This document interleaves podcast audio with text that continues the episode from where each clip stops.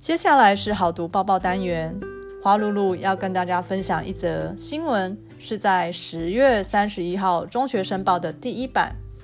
在报道中指出，韩国流行团体 BTS 将不能够以艺术成就作为豁免兵役的理由，所有的团员将依照南韩的法律规定履行义务役。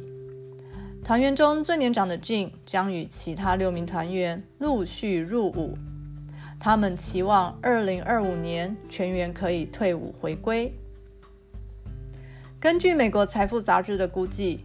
BTS 每年为韩国的经济贡献是三十六亿美元，产值相当于南韩二十六家中型企业。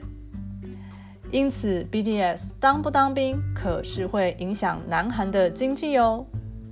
可见 BTS 影响力不容小觑，不仅收服无数少女的心，还扩大影响到整个国家的经济大计，真是令人赞叹啊！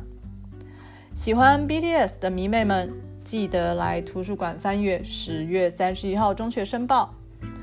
顺带一提，图书馆感恩节活动将于下周开跑，欢迎同学到图书馆写感恩小卡。图书馆会在十一月二十一号感恩节当天抽出幸运的朋友，会有感恩节应景小礼物哦。节目最后，一样鼓励同学没事多读报。